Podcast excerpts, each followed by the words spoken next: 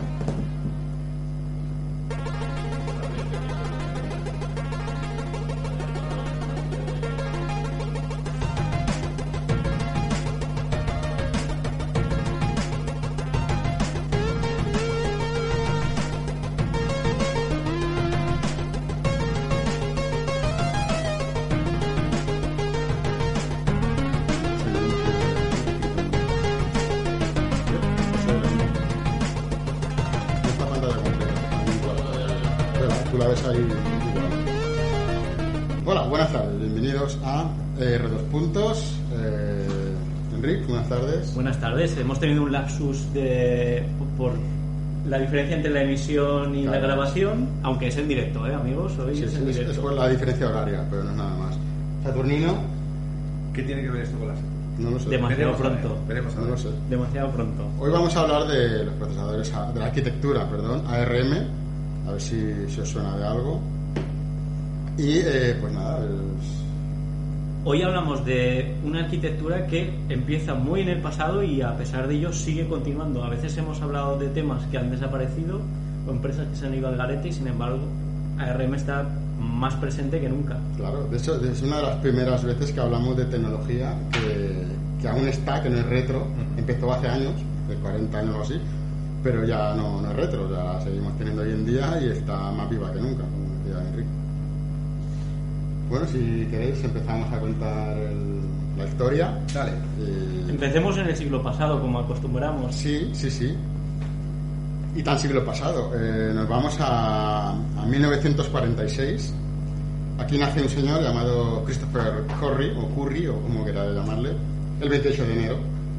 Y bueno, este chico pues eh, creció como todos los seres humanos y en la escuela ya destacaba con, con las matemáticas y la física, sacando las máximas notas. Llegó al año 64 y eh, estuvo trabajando unos meses en la empresa PI de Cambridge, que es, una- es un fabricante de instrumentación científica, que cerró en el 88. Después estuvo nueve meses en el Royal Standard, el Royal, el Royal Radar Establishment en Worcestershire, como cuesta decir R's y tantas E. Que son ingleses. esta Sí, sí, sí. Y con nuestro acento macarrónico, ¿no? Donde trabajó en el radar para, para el British Aircraft Corporation TSR-2, que es un, era un caza de reconocimiento y ataque donde se iba a usar para la Guerra Fría, Sí.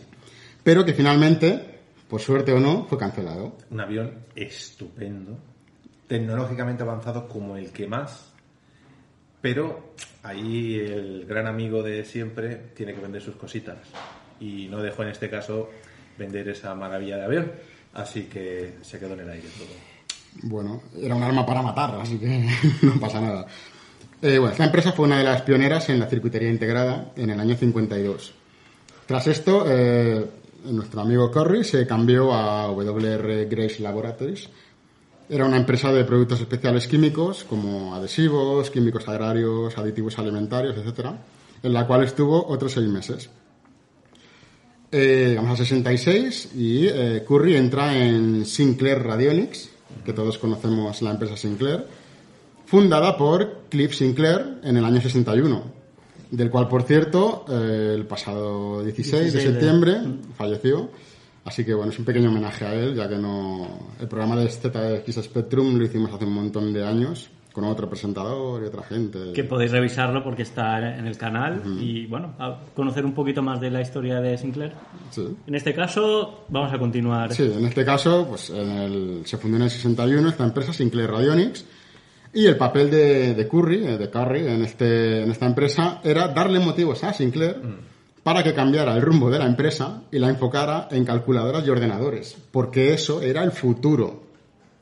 Aunque al principio lo que hacía era trabajar con aparatos de alta fidelidad y trabajaba en el magnífico Magnífico, ¿se puede decir así? coche eléctrico ¿Era de Sinclair. un coche o era un carrito de bebés eléctrico? O sea, yo, por una parte digo, es fantástico, pero por otra parte digo, es horrible.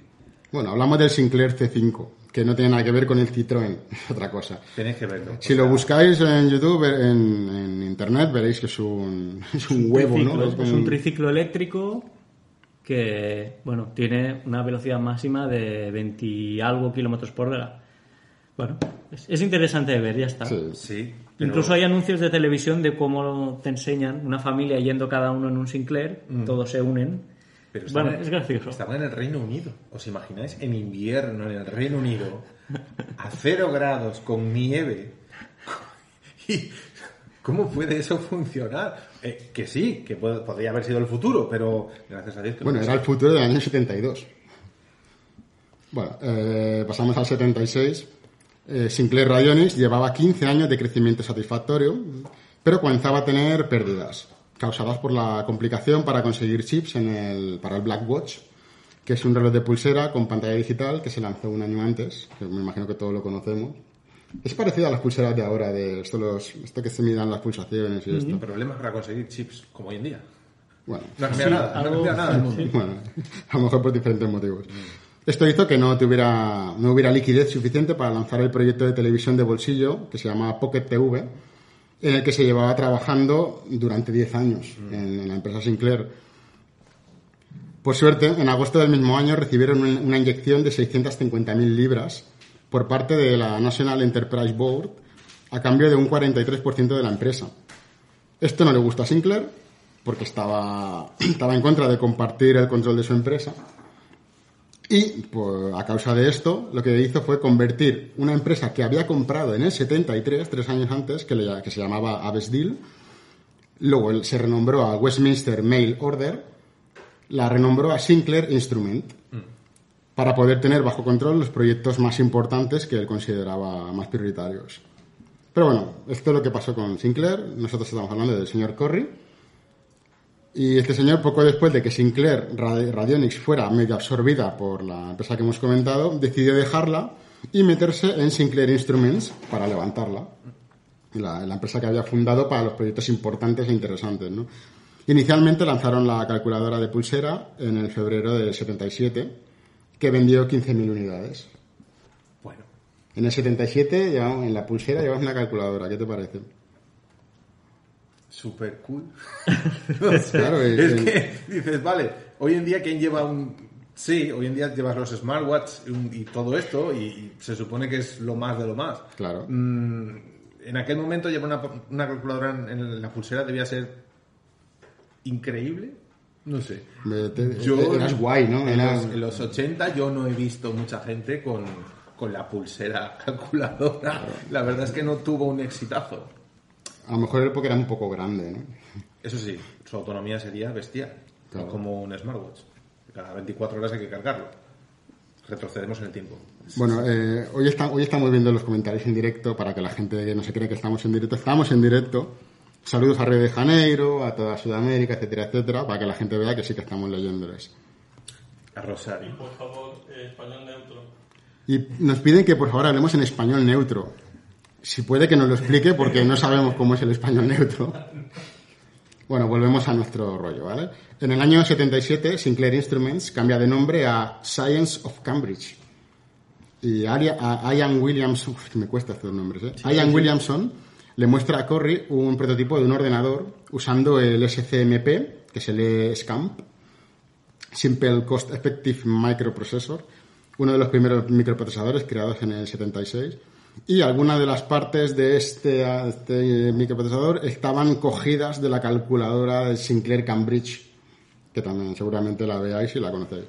Esto impresionó a Curry y le animó, animó a Sinclair a coger este invento, cerrando un acuerdo con Williamson, pero sin contrato por medio. Hmm, Sinclair.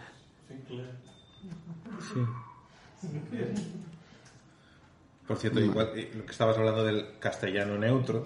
Eh, sí, pero no sé. El castellano austral también está también. Es que, eh, eh, como aclaración, en, esta, muchos en, en tipos. nuestra tierra se hablan dos idiomas, entonces no, no sabemos cómo es el neutro, que creíamos que el neutro era este de aquí, pero bueno, no sé, hay, lo sé. hay muchos tipos de entonaciones y castellano. Creo que no deberíamos entrar en ningún conflicto idiomático Claro, no, no, no, no, pero- con este idioma tan extenso y con tantos acentos diferentes. Claro, Espero es que no tengáis mucho problema en, en entendernos. Lo bueno es que todos nos entendemos. ahora en inglés, por favor. Todo en inglés, con el inglés macarrónico que tenemos, mal vamos. Chim nos ha pedido inglés, eh, yo creo que esto va a ser un problema. O alemán. ¿Alemán, ves? Alemán. Ya. Bueno, aprenderemos japonés y hablaremos en japonés. Como decíamos, eh, este, este pequeño procesador, eh, este ordenador, impresiona a Curry y anima a Sinclair a coger el invento, cerrando un acuerdo con Williamson sin contrato, ¿vale? Esto era que la National Semiconductors, que era la creadora del SCMP, del SCAM, rediseñaría el proyecto para que solo usara, para que solo usara sus componentes y también fabricaría las placas. O sea, que se iban a comer ellos todo el, todo el guiso. En el año 78, Curry aceptó y Science of Cambridge lanzó un kit de microordenador llamado MK14 usando el SCAMP. Curry quería desarrollar más el MK14, pero Sinclair estaba con el Grundy New Brain, que es un microordenador que se lanzó en el año 80, por lo que no estaba interesado en este, en este ordenador.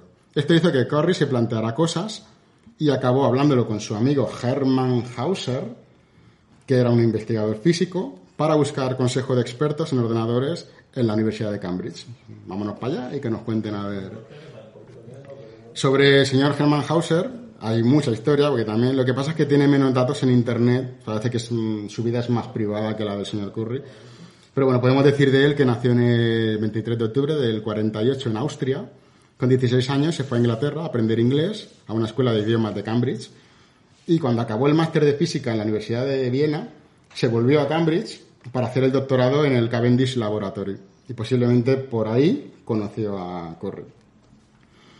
Curry Hauser querían vender sus propios ordenadores. Y el 5 de diciembre de 78 crean la Cambridge Processor Unit, o CPU, que Ahí, ahí, cuidado, cuidado con las siglas. Sí. Y su primer cliente fue Ace Coin Equ- Equipment, que era una empresa fabricante de máquinas recreativas de frutas, que son la, aquí en España le llamamos tragaperras o escurabuchacas, ¿no? Que son aquellas de, la- de las tres frutas que ruedan y tal. Necesitaban procesadores para sus máquinas y estos chicos, pues con esa pequeña empresa, es lo que fabricarían. Se- pasamos un año, 79. En marzo del 79, la empresa cambia su nombre a Acorn Computers y lanzan su primer producto, que es el Acorn Microcomputer, que luego se conocería como Acorn System One. Constaba de dos Eurocards en un backplane, haciéndolo un sistema expandible. Pero como Eurocard y backplane suena a chino, tenemos aquí al señor que nos interrumpe para que nos lo cuente. Pues va a haber un problema con la interrupción. Y es que esto no está actualizado. No está actualizado. Pues te voy a dejar en la chuleta para que lo leas. Uy, aquí ha habido un momento de tensión. Toma Esto va a ser, va a ser eh, lectura en directo. ¿Qué es un Eurocard? Bueno, un Eurocard es un estándar europeo de placa de circuito impreso que se pincha verticalmente en el chasis de un rack, ¿vale?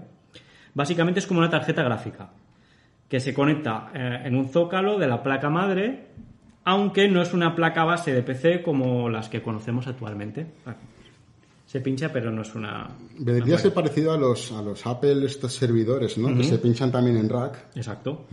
Eh, un backplane eh, es un grupo de conectores eléctricos en paralelo, como tú comentabas. Esto quiere decir que todos los pines están conectados con el que tienen al lado. A continuación. Y forman un bus de computadora entre ellos. La idea es conectar diversos componentes para hacer un sistema de computación. La diferencia con una placa base de PC es que no tiene elementos de proceso integrado, tipo CPU, memoria, etcétera, ni elementos de almacenaje, discos duros. Todo esto se añade eh, mediante tarjetas conectables Claro, es un- que se van añadiendo. Si lo, el que, si lo pequeño queremos entender fácil y rápido, vendría a ser un ordenador modular. Todo hecho a trozos, ¿no? Bueno, esto ha sido un pequeño lead de guion, porque teníamos el guion un poco a medias y se han perdido datos por en medio. Llegamos al año 80. Ahí ya. El año, cuidado del año 80, ¿eh? es un buen año. ese, ¿eh? Década maravillosa. Es un año, un buen año. Llegó el Acorn System 2, System 2, que mejoraba su predecesor teniendo cuatro Eurocards, que era un- las, que las cards eran una CPU, una VDU, una interfaz de cassettes Potentísimo. y una, y una tarjeta de memoria de 4 kilobytes. Montados en el rack, en un rack, con un backplane, como hemos contado antes, de 8 zócalos. Y aparte llevaba un teclado externo, porque recordemos que los microordenadores llevan todos el teclado integrado. Este era el primero que llevaba el teclado fuera. Y esto costaba entre 320 y 480 libras, dependiendo de la configuración, porque había varias configuraciones, como los PC, vamos. Un regalo. Un regalo, bueno. Es sí. que no, no era nada caro. ten- tendríamos que irnos a la economía del año 80 para ver cómo estaba el tema. Meter el doble, aunque sean mil euros, en comparación con hoy en día, tampoco era tan caro. Ca- A ver, una- un pequeño inciso. Los, aquí le llamamos microordenadores porque no, no eran ordenadores de aquellos que ocupaban toda una sala. Pero realmente eh, los primeros microordenadores es esto, que son pequeños, ah, pequeños procesadores, pequeñas... Todo, todo montado en un rack, era algo pequeñito, que cuando lo encendían no se iba la luz de toda la ciudad. O sea, era, era algo interesante a tener en cuenta. O sea, que esta gente hizo mucho más de lo que parece. Aunque bueno, ya existía y todo esto. System 3. Es, el- es un, ordenador, un ordenador del mismo tiempo, con mejores prestaciones que System 2, y que se convertiría en la base para su primer ordenador orientado al mercado casero. Por fin pensaban en los pobrecitos que estaban en casa, El pueblo, el pueblo. el público. Venía sin lector de discos, aunque con una interfaz de cassettes. Fue bautizado como el Acorn Atom y contaba con 12 kilobytes de ROM y 8 kilobytes de, RAM, ¿no? Aunque las especificaciones indicaban que hasta 12 kilobytes, eh, había 12 kilobytes para cada una. Esto permitía un kilobyte para la página cero, donde la CPU almacenaba sus cosas, 5 kilobytes para programas y 6 kilobytes para los gráficos en alta resolución.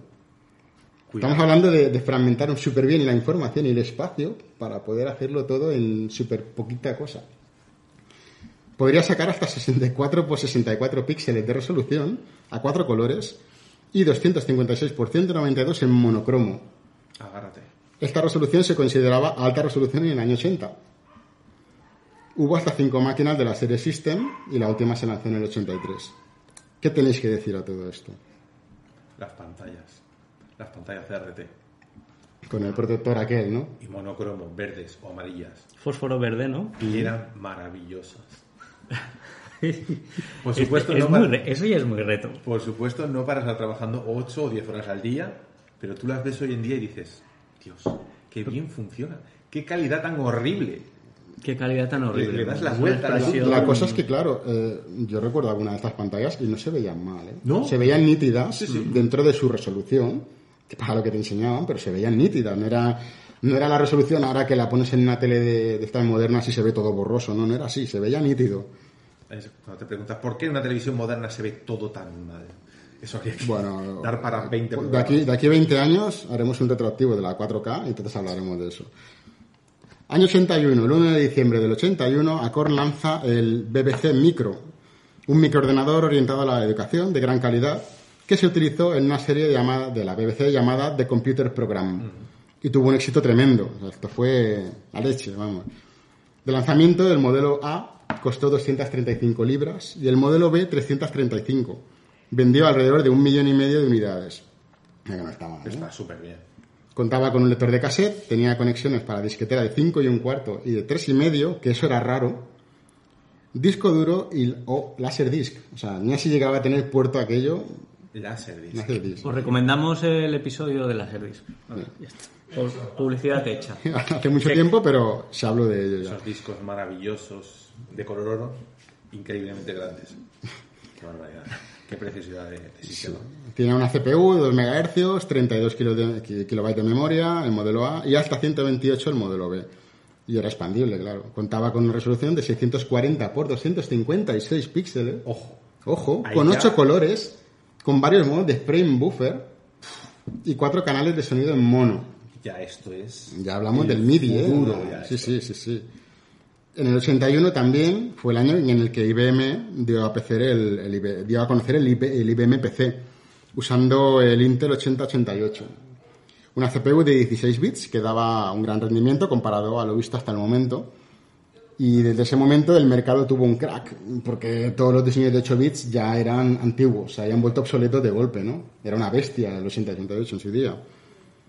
Acorn eh, hicieron una mesa redonda y dijeron esto hay que competir contra esto porque se nos van a comer y diseñaron sobre el papel unos bocetos del Acorn Business Computer la idea era crear unas máquinas que eran 10 veces más potentes que el BBC Micro y que costaran lo mismo que él sobre papel Se ¿eh? conformaban con poco, no dos veces más potentes, no, no, No, diez veces más hombre, potentes. es que pensamos que ordenadores de 8 bits hay que pasar a 16 bits Mm. al doble Hoy en día, de una generación a otra, que a lo mejor un 20% más de rendimiento y ya creemos que es, vamos, claro ahí era más exponencial esta gente se sienta ahí 10 veces más. venga. pero ojo ojo Qué época, Dios mío.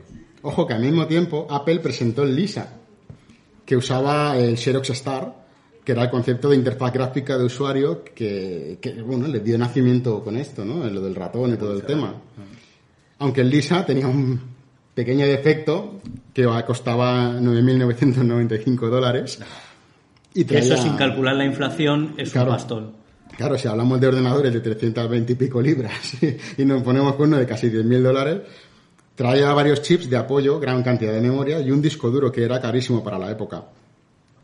O sea, era desorbitado. No sé si era- no sé quién usaría eso, Se pero subieron, se subieron al carro y no... sí.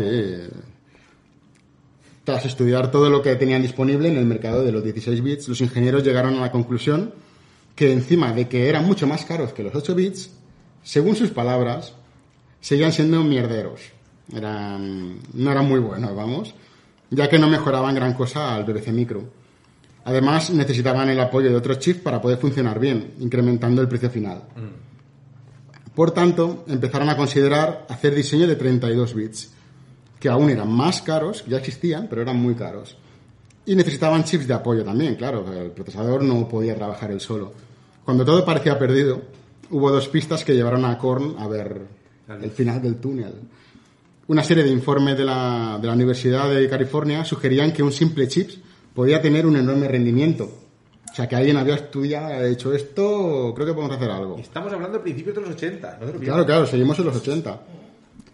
Y otro punto que es súper importante fue una visita de Steve Furber y Sophie Wilson al Western, al Western Design Center que mostraban nuevas versiones del WDC 65C02 y este esto a ver esto les sorprendió mucho ¿no? y el equipo de Acorn vio que, que los estudiantes de instituto hacían diseños de chips en máquinas Apple II y dijeron si los chavales esto lo pueden hacer Nosotros cualquiera puede hacerlo ¿no? nosotros que nos dedicamos a esto Emocionante, ¿de qué época tenemos? Tenían el futuro en sus manos. ¿sí? Y como todo lo que he dicho ahora de siglas, historias y dos personas que no conocemos de nada son suena chino, quiero que Enrique nos explique quién es todo. Bueno, esto. vamos a hacer una pequeña introducción. Primero, la, la Western Design Center es una empresa que se dedicaba a la fabricación de, procesadores y tenía, entre otros, el WDC65C02, que es el que acabamos de mencionar, que era un microprocesador que evolucionaba los CMOS. ¿Qué son los CMOS? Eran microprocesadores de 8 bits, eran muy económicos y competían en aquella época directamente con los Intel 8080 y con los 6800. Estos CMOS se han utiliza- utilizado en un montón de máquinas que conocemos, entre ellas la Atari 2600, la NES, la Atari Lynx y el Commodore 64. Eh, este WDC65C02 mm, era más completo, consumía menos electricidad y tenía nuevas instrucciones. Era ideal para portátiles, ordenadores portátiles de aquella época, ¿eh? tenéis que verlo en perspectiva. Claro, claro. Sistemas microcontroladores de aparatos industriales o aplicaciones embebidas como implantes médicos. Esto es bastante curioso. Y en los 80 ya se usaba, ¿eh? Ojo. Pero, ¿qué es esto de procesadores RISC y CISC? Ah, vamos a explicar un poquito. Muy por encima, ¿eh? no nos vamos a meter en, en instrucciones. Empezamos el modo ingeniero, venga. A grandes rasgos, RISC. Para que no sea muy espesa la explicación, podemos decir que su nombre significa Reduced Instruction Set Computer o computadora con un conjunto de instrucciones reducidas. Esto significa que es una arquitectura de procesadores usada en microprocesadores, con un conjunto de instrucciones pequeño y que funciona muy rápido, al contrario de CISC. CISC es eh, un conjunto amplio de instrucciones y permite acceso a bajo nivel. ¿Vale? CISC es, es, eh, si, es- si RISC era reduced, eh, CISC es complete o completed. Y si por ejemplo, Complex. si por Complex. ejemplo, así una pregunta que tengo yo. ¿Podría ser RISC el procesador del pueblo y CISC el procesador de aquel que tenía plata pero gansa? El CIS de Belén, que es Belén Esteban. Porque el CISC podría ser, por ejemplo, un Pentium, ¿no? O un 486. Mira, te, te lo voy a decir. ¿Son CISC, 386? CISC famosos. Motorola 68000, que tú conoces bien. El, el, el Zilog Z80, los Intel X86, los AMD X86-74. Bueno, Ah, y los RISC te sonarán de ARC, ARM, Atmel, MIPS, el PowerPC, este te va a sonar mucho, ah, Spark, y los RISC los podemos encontrar en la 3DO, Y Saturn, PlayStation, Raspberry. Pi, etcétera, etcétera. Y antes hemos mencionado a dos personas, Steve Furber y Sophie Wilson, y ahora vamos a decir quiénes son. Y eso que tiene que ver. Hacemos una interrupción en la interrupción. Te- tenemos a un interruptor, aparte de ti, que está oculto y que nos ha interrumpido para que Saturnino nos hable de, de esas cosas que le apasionan tanto con el ARM y la Saturn. Esto no recuerda el sistema y no se puede ignorar. Eso es, eso es tener muy Claro, mala, esto- eso es tener muy mala idea. Esto es una interrupción de procesador, pero muy fuerte, muy, muy prioritaria y No tiene, estaba- tiene que pasar. No estaba previsto un interruptor dentro de interruptor. Bueno, pues Saturnino, por favor, ¿Qué tiene tienes toda la palabra para contarnos qué tiene que ver el ARM con la Saturn. Bueno, pues el ARM con la Saturn. Ya está. primer lugar, ARM es un procesador, como bien ha dicho Enric, RISC. ¿Vale? Entonces, eh, se podría decir que es más barato en cuestiones de fabricación que uno CISC, se podría decir. Yo creo que sí. Eh, de hecho, así fue. ¿Y qué consola tenía un procesador ARM como CPU? La 3DO. ¿Te veo? La 3DO. Que por ¿Qué cierto nos lo han comentado en el chat, ¿eh? para que, ¿Es que, que vean que lo estamos leyendo. Sí.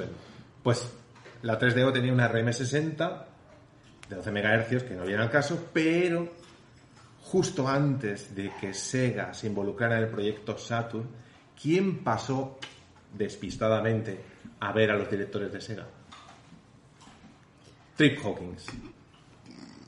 Trip Hawkins era el mandamás en lo que era tecnología de 3DO.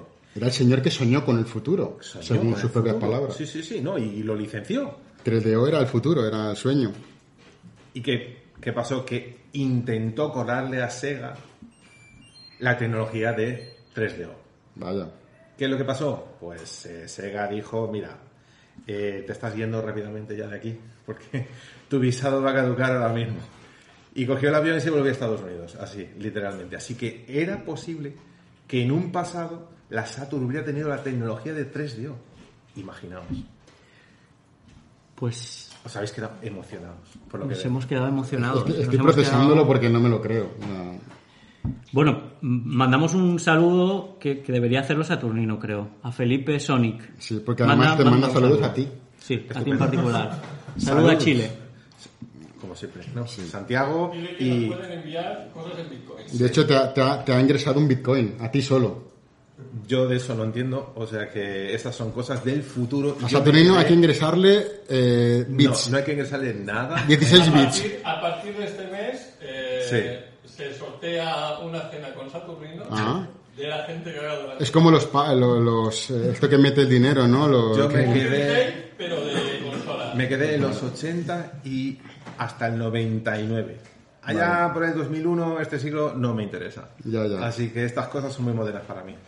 Y Pues es una pena, porque hay un Kickstarter que tú puedes poner un precio alto y pueden cenar contigo. Ah, mira. Saturnino, si eres tan clásico, te traigo un ramo de flores. entonces. Genial. Ya lo que me faltaba. Y como quería decir antes, ¿Mm? si es posible, salgo del interruptor dentro del interruptor, porque es tu parte y yo no quiero pisarla. Claro, es que nos estabas hablando de dos personas que no hemos llegado a saber Si no fue quiénes por- eran. Yo ahora Si mismo ya no sé ni de, ni de quién íbamos a hablar. Bueno, va, Eh, recuperamos. porque- Steve Führer o algo así, ¿no? Führer. Steve Furber. Ah, Furber. vale. Es un genie- ingeniero informático, matemático, ingeniero de hardware, trabajó con Hauser y, y Curry de voluntario cuan- en los primeros años de Acorn y estuvo trabajando en el procesador de la máquina esta que hemos hablado de frutas o tragaperras aquí en España y en el Proton, el primer prototipo de la BBC Micro. Y Sophie Wilson es matemática, ingeniera informática. Súper importante esta tía, ¿eh? Sí, luego lo Súper veréis, ya veréis, porque estudió en la Universidad de Cambridge y se une a Acorn, entra a pasar parte de la plantilla de Acorn en el 78, ah, tras diseñar un dispositivo que prevenía que se pudieran trucar las máquinas de frutas, ¿vale? Con la chispa de un mechero. Eh, esto es ah, chispón lo llaman creo, ah, de- depende, son las chispitas del mechero Es maravilloso eso. que se han usado para trucar a lo mejor mm, para tener créditos en, en máquinas de arcade, Eso era entre otros entre otros usos. Pues Que además en la máquina de fruta lo que hacía es que te daba dinero. te daba sí, O sea, directamente te daba ya el, te daba el- el dinero. premio- Hay algunos vídeos en internet que enseñan en YouTube que muestran una cómo lo hacen y es verdad que sale salen créditos. No lo hagáis, pero porque es ilegal. Eh, bueno, también mejora el lenguaje BASIC de la Cornaton con una versión mejorada de la con Proton. Vale, ¿y ahora qué es el Proton? Porque aquí estamos enganchando una cosa con otra. Claro. Curiosidades sobre el Proton. En julio de 1981, Wilson amplió el lenguaje de programación BASIC de Acorn Atom a una versión mejorada para el futuro Acorn Proton. Esto es como un trabalenguas. Que era una microcomputadora que permitió a Acorn ganar el contrato con la British Broadca- Broadcasting Corporation, la BBC, para su ambicioso proyecto de educación informática, lo cual funciona muy bien. Hauser les engañó a Wilson y a Farber. Les dijo que se había acordado que podían construir un prototipo en una semana, en una sola semana. Eh, que aceptaron el diseño y diseñaron el sistema que incluía la placa, los componentes, de lunes a miércoles. Tuvieron ese plazo para hacer esto. Lo que requería nuevos chips integrados de memoria, de RAM, eh, que les enviaban directamente de Hitachi. Y para el jueves por la noche ya tenían un prototipo funcional, pero el software que habían construido tenía errores, no funcionaba. En tres días no me extraña que haya errores, ¿eh? También el Eh, Sophie Wilson se queda, se queda toda la noche eh, despierta, arreglando errores, corrigiendo bugs. Eh, Wilson dice, recuerda que vio la boda del príncipe Carlos y Lady, Lady Lady Diana, en una televisión portátil mientras estaba eh, intentando depura- depurar y volver a soldar el prototipo. Y ah, fue, al final, el, el Proton fue un éxito con la BBC. Se le adjudicó el contrato a Acorn junto con Farber. Wilson estuvo presente entre bastidores en la primera transmisión de, de la máquina en televisión, en este programa de televisión que iban a meter ordenadores para que la gente empezara a conocerlos. Ellos estuvieron entre bastidores por si había algún error. Estar ellos y enseguida, enseguida intervenir. De hecho, se describió el evento, ellos mismos describieron el evento como un momento único en el tiempo en el que el público quería saber cómo funciona eh, este material y se podía mostrar y enseñar a programar. Finalmente, como ya todos sabemos, Acon Proton acaba llamándose BBC Micro. Súper interesante. Sobre todo la, la putada, ¿no? La De- putada de... Pero eso que además, luego no se- era seguramente cierto. luego se rieron todos juntos en la cena, ¿no? Sí, luego hay un par de anécdotas sobre el BBC Micro y es que se dieron cuenta que eh, no acababa de funcionar si no ponían el dedo en un- cierta parte de la placa. Esto lo cuenta además, no sé si es eh, Furber. Y como no entendían por qué funcionaba, al final acabe- acabaron metiendo una resistencia que hacía pin entre dos y dijeron, bueno, funciona, ya está. Claro. Es que, Es maravillosa la tecnología a veces. es que la- el, te- el- el tema es que en estas cosas a veces la gente no lo sabe, pero hay mucha mucha ñapa. ¿eh? Mucha ñapa, en español neutro, ch- chapuza, ¿no? No sé cómo sería. Mucho arreglo rápido, eh, workaround, que le llaman en inglés, para que las cosas funcionen y no sabes por qué. Los primeros diseños eh, fueron los de Ber- Berkeley Risk. Uno de, este fue uno de los dos proyectos de, ARPA, la ARPA, que es la Advanced Research Projects Agency, liderado por David Patterson, que fue quien acuñó el término RISC para crear este tipo de arquitecturas. El otro proyecto fue MIPS, que es otra arquitectura famosa. Para crear ARM se añadieron muchas notas de diseño, del diseño del 6502, como por ejemplo la facilidad para manejar las, in- las interrupciones, que sacaban un buen rendimiento de entrada-salida sin necesidad de hardware extra. Eh, también se mejoró el rendimiento gracias a que el conjunto de instrucciones se modificó para usar el paginado de la, de la Dynamic RAM, de la DRAM. Esto hace que los accesos sean el doble de rápido y esto no estaba en las notas del Berkeley RISC, o sea que mejoraron todo lo que tenían en, sobre papel. Se diseñó una nueva forma de acceder a las, a las instrucciones en memoria mediante un sistema de vectores que hizo que el rendimiento para el tratamiento de gráficos se doblara. O sea que todo esto fue optimizar, optimizar y mejorar la tecnología. Wilson desarrolló el conjunto de instrucciones, lo simuló en el procesador del BBC Basic, de- que era el sistema que tenía el BBC Micro, con un segundo 6502 de apoyo. Y esto convenció a Korn para seguir con el desarrollo.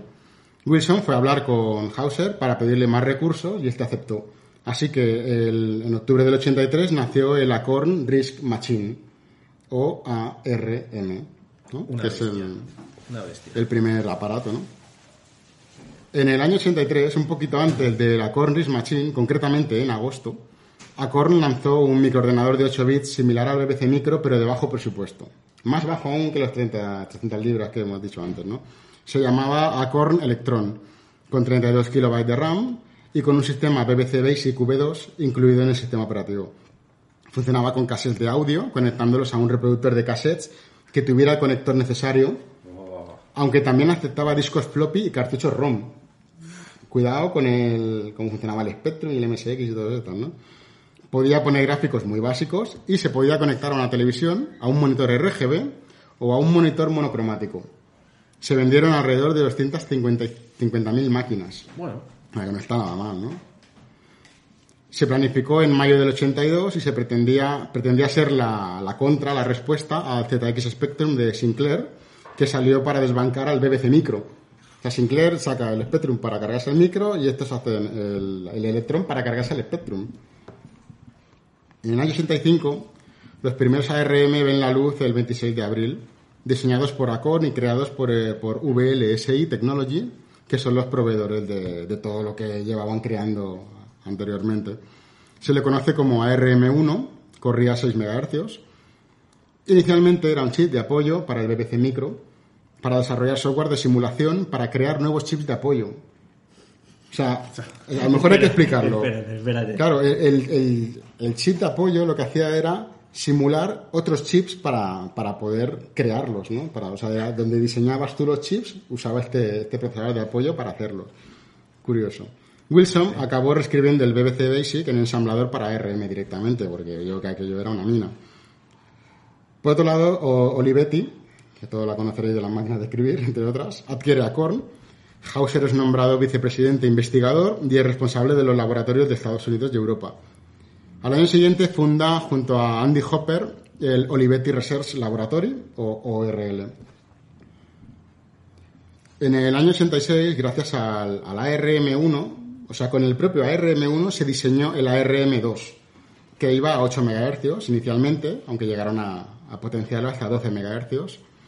Incluía un nuevo sistema de interrupciones y la implementación del algoritmo de multiplicación de Booth, que es una- un algoritmo para multiplicar números binarios a toda leche, a toda velocidad, perdón.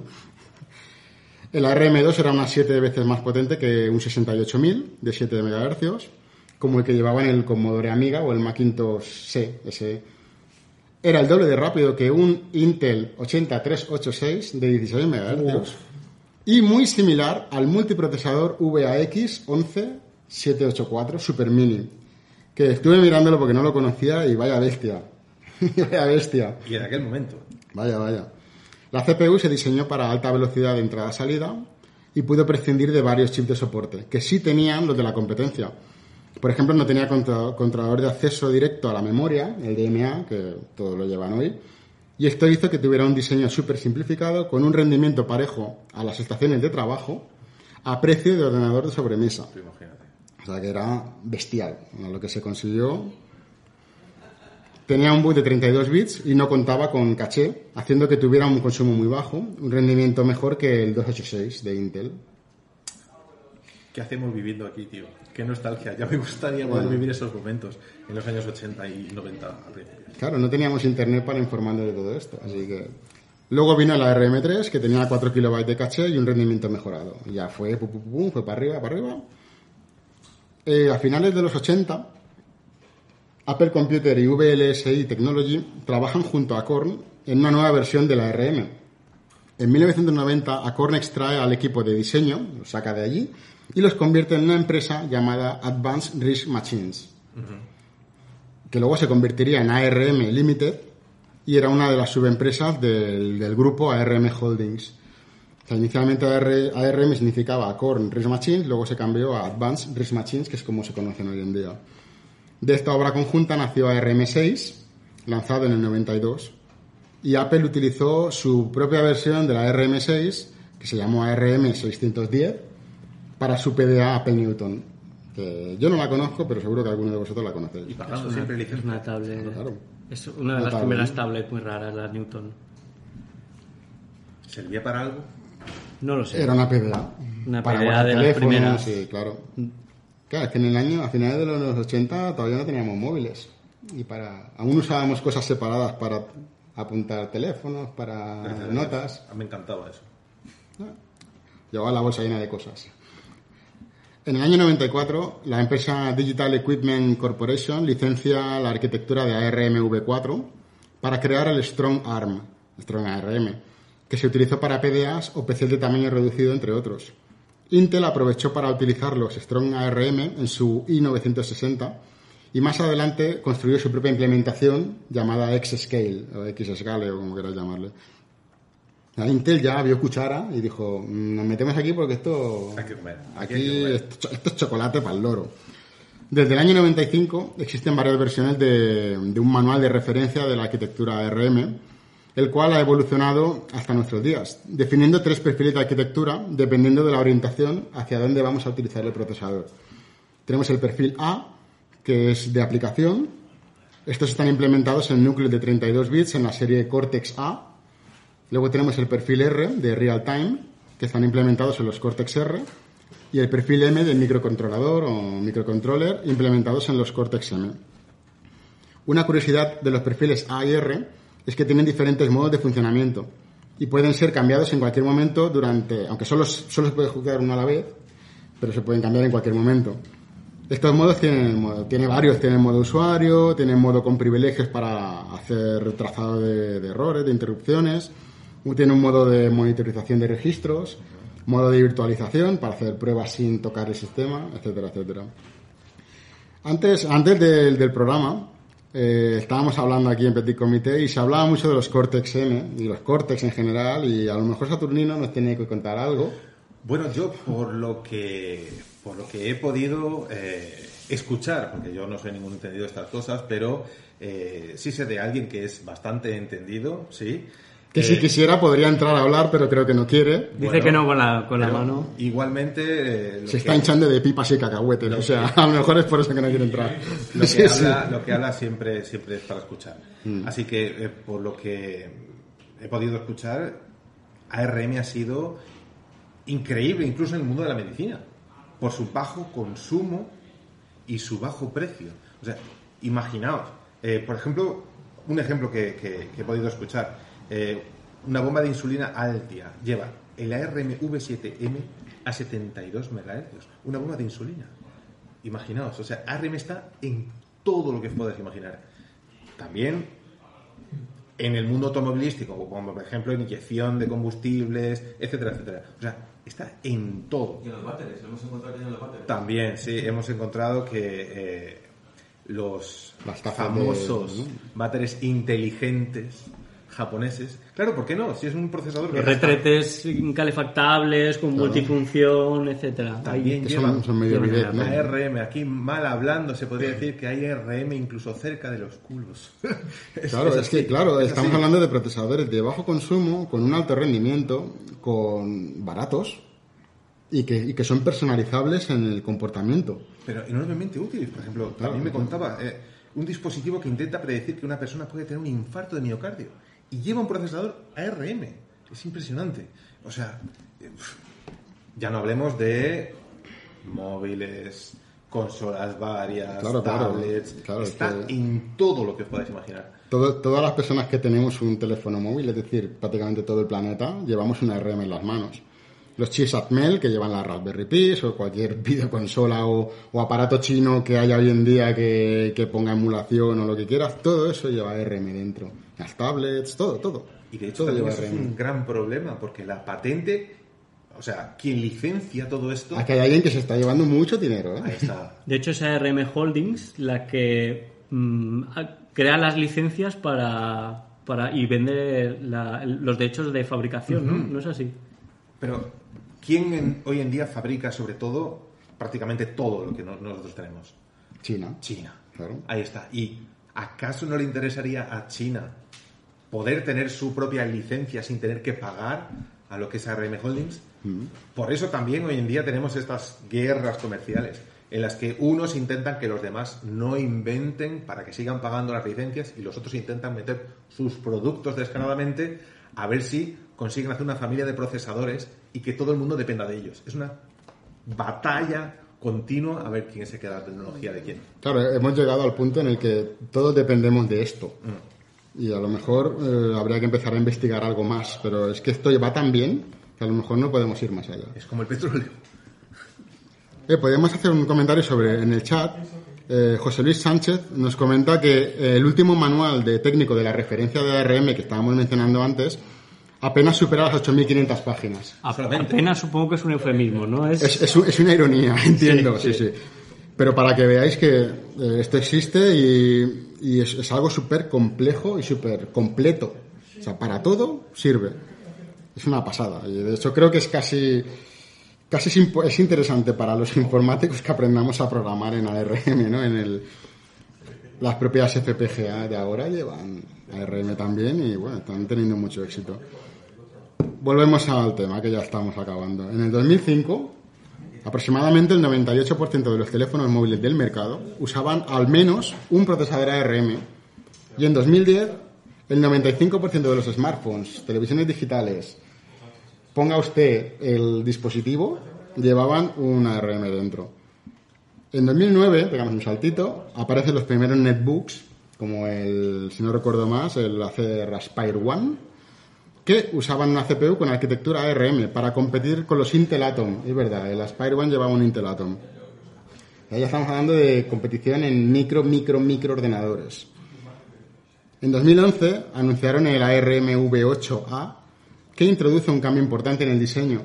Tiene una arquitectura opcional de 64 bits llamada AARCH 64, retrocompatible con la AARCH 32, y su primer dispositivo que lo incluyó fue el Apple iPhone 5S. Ahí se le llamó al, al- al procesador, se le llamó Apple A7. Y también lo utilizó Samsung en el Galaxy Note. De hecho, ARC 64 me suena como, como arquitectura de instalable de Raspberry Pi y ese tipo de, de aparatos. Y ahora quiero que, por nuestra parte, la, la historia básica de ARM ha terminado, pero quiero que Enric nos cuente algo más. Bueno, la arquitectura de 32 bits de ARM soporta muchos sistemas operativos embebidos y en tiempo real, mm, como los mm, famosos Android, Minix, Linux, Windows, Windows 10 IoT, etcétera. También para móviles soporta Android, BlackBerry 10, Chrome OS, WebOS, etcétera. Es verdad que se dejaron de mantener algunos sistemas operativos, como el Firefox OS, Symbian, Windows 10 Mobile, iOS 10, etcétera, que han desaparecido. El Firefox OS va muy bien, ¿eh? Mi tele lo usa y va muy bien. Es un misterio, no sé por qué se deja de dar soporte. Supongo que es por, por tema de inversión. Exacto. Claro, claro. En sobremesa, bueno, ya conocéis casi todos uh, los que están basados en Unix. Uh, FreeBSD, OpenBSD, distros como Linux, de Linux como Debian, Gentoo, Ubu- Ubuntu, Raspbian, etc. Para las ARM de 64 bits se amplió el número de sistemas operativos. O sea que- Bueno, y en temas retro, ¿qué tenemos en casa que lleve ARM? Casi todo. La 3DO que hemos mencionado, la Game Boy Advance, eh, la Nintendo DS, los iPods, las GP32, las GP2, el Nokia Engage, cantidad de Y más actual, cantidad de máquinas. Por ejemplo, hay mucha gente que ahora se está instalando los emuladores en los famosos TV boxes baratos. Estos eh, que uno por 30 euros puede eh, pedirse a China o a cualquier Claro. parte, ¿no? Y siguen teniendo RM. Claro, es que todo, todo, todo, todas las máquinas pequeñas de mano que de bajo consumo, bajo consumo que los cargas cada día, pero bajo consumo, llevan una ARM dentro. procesadores nuevísimos como el M1 de Apple también son ARM. O sea, está desde lo más antiguo hasta lo más puntero de hoy en día. Claro, lo, lo están explotando mucho y me imagino que algún día tocarán techo. The Crowd nos recuerda que, que también la Raspberry Pi, que lo hemos dicho cuando mencionábamos a Atmel, lleva una RM. Sí, todos los chips Atmel son, son chips ARM, no tienen, es una empresa de las que usa ARM para todo. Y bueno, no sé si queréis añadir algo más, pero Saturnino también lleva RM. Saturnino lleva una RM incorporado. pero de los 80, ¿eh? de los primeros, una RM1, un System 1. la gente preguntaba si tenían miedo que te robásemos el móvil. Sí, decían que dejaras el Tinder. No, Además textual, ¿eh? Lo ponía. No ¿eh? utilizo, no utilizo Tinder ni nada de estas cosas. eh, simplemente. Es que tiene el guion, como- Me reconforta la luz blanca y azul. No, Claro, no, claro, es, como los niños, ¿no? Que le pones una luz blanca y se quedan embobados mirándola. Igualmente.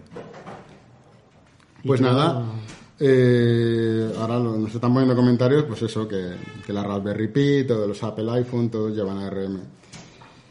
Y bueno, por nuestra parte creo que... No sé si darle al botón ya de la musiquita o... El señor de la musiquita no, no puede parar la grabación. Si os, habrá habéis, que si os habéis dado cuenta, estamos... eh, cada día son más cortos los programas. Ahora hemos hecho 50 minutos, llegaremos a hacer 15 minutos solo de programa.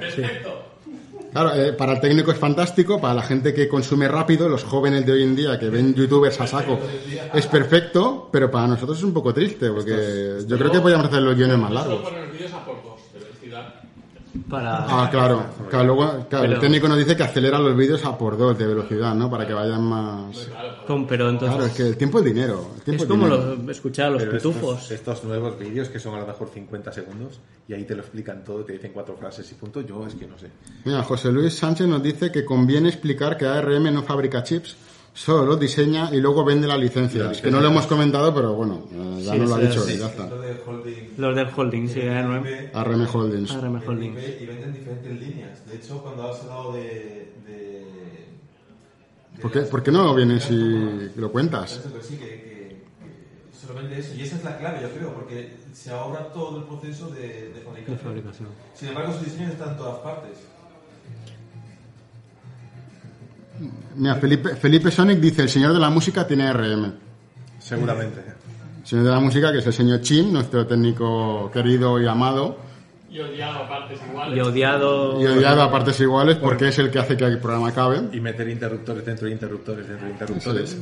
Que por cierto, eh, siempre, nu- nunca lo mencionamos, pero la música de Vicente Quirante, gracias a Toby Sam por hacer las subidas a iVox del, del podcast. Y nada, que nos podéis seguir en las redes sociales, en Twitter, estamos en Instagram, no estamos todavía, ¿no?